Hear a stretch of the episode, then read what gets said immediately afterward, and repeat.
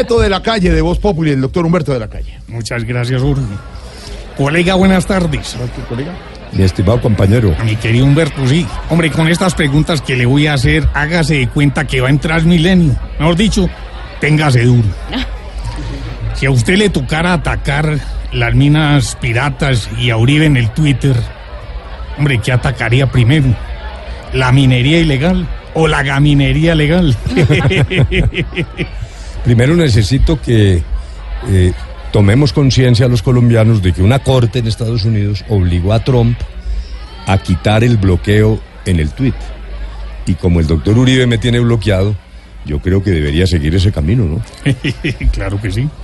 Hombre, Otra, doctor. de estos mártires colombianos, ¿con cuál se identifica más? ¿Con Antonio Ricaurte? ¿Con Jorge Eliezer Gaitán? ¿O con la pola? ¿Una polita o qué? Hombre, por Dios, no Ricaute. Su capacidad de sacrificio en átomos volando.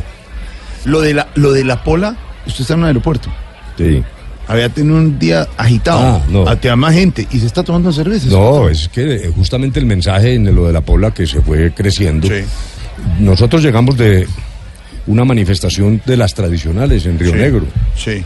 Calle llena y yo en el balcón, o sea, de las de hace años. Llegamos al hotel en Medellín para comer a las diez y media de la noche. Y los muchachos, los compañeros del equipo, los voluntarios, todos los demás, pues subieron un momento cada uno a su habitación, etcétera. Entonces yo me senté ahí y pedí esa cervecita. Dos segundos después estaba la gente, pero alguien, una especie de, de paparazzi, porque era una vaina totalmente sincronizada, tomó la foto en el momento que era, como diciendo, este pobre tipo está solo tomando cerveza por allá en Medellín, como pobre, pobre Ni candidato". estaba solo y era un sorbo de cerveza. Entonces, que no Sí, y entonces yo resolví reivindicar, primero, la alegría, ¿por qué tiene que estar uno a toda hora de mal genio? Pesimismo, ¿no? ¿Por qué no puede uno tener un rato, así sea candidato, un rato? Sí. Y, y es, y la, en, en ese mismo programa, días antes, habían dicho que yo había estado en cine. Y entonces gran crítica, porque cómo era que un candidato iba a cine. Entre otras cosas, esa película que se llamaba The Post es por el, el tema precisamente de comunicaciones del Washington Post. Era una película que debían haber visto todos los candidatos. A veces se aprende más en cine que por ahí en otras Dando actividades. vueltas. Sí. A ver, doctor Beto. Tercera pregunta. Hombre, ¿qué lo hace llorar más? Abrir la puerta de la casa y ver un niño con hambre. Abrir la puerta del carro y ver un perrito callejero. O abrir un sobre con los resultados de una encuesta. Pues, la encuesta, eso sí, ¿para qué vamos a decir que no? Eso, yo reconozco que eso no ha salido bien, pero yo creo que los colombianos no deberían convertir las elecciones como en una carrera de caballos, como los pronósticos, a ver qué caballo va primero.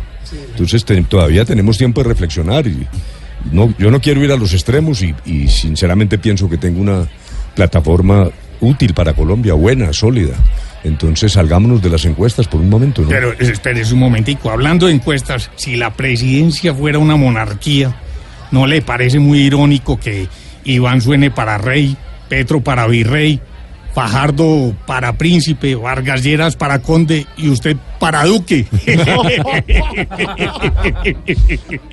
Es una paradoja, sí. Pero vuelvo al cuento inicial, los últimos serán los primeros. Entonces hay que invertir la encuesta como me recomendaron aquí, ¿no? Este fue el cara a cara de Humberto de la calle Lombana, candidato presidencial, frente a Beto de la calle de Voz Populi. Le llegó el momento, doctor Gracias, de la Humberto. calle. Le Gracias, compañero. Ha hecho de todo el doctor Humberto de la calle, menos actor de radionovela. Aquí llega la radionovela de Populi.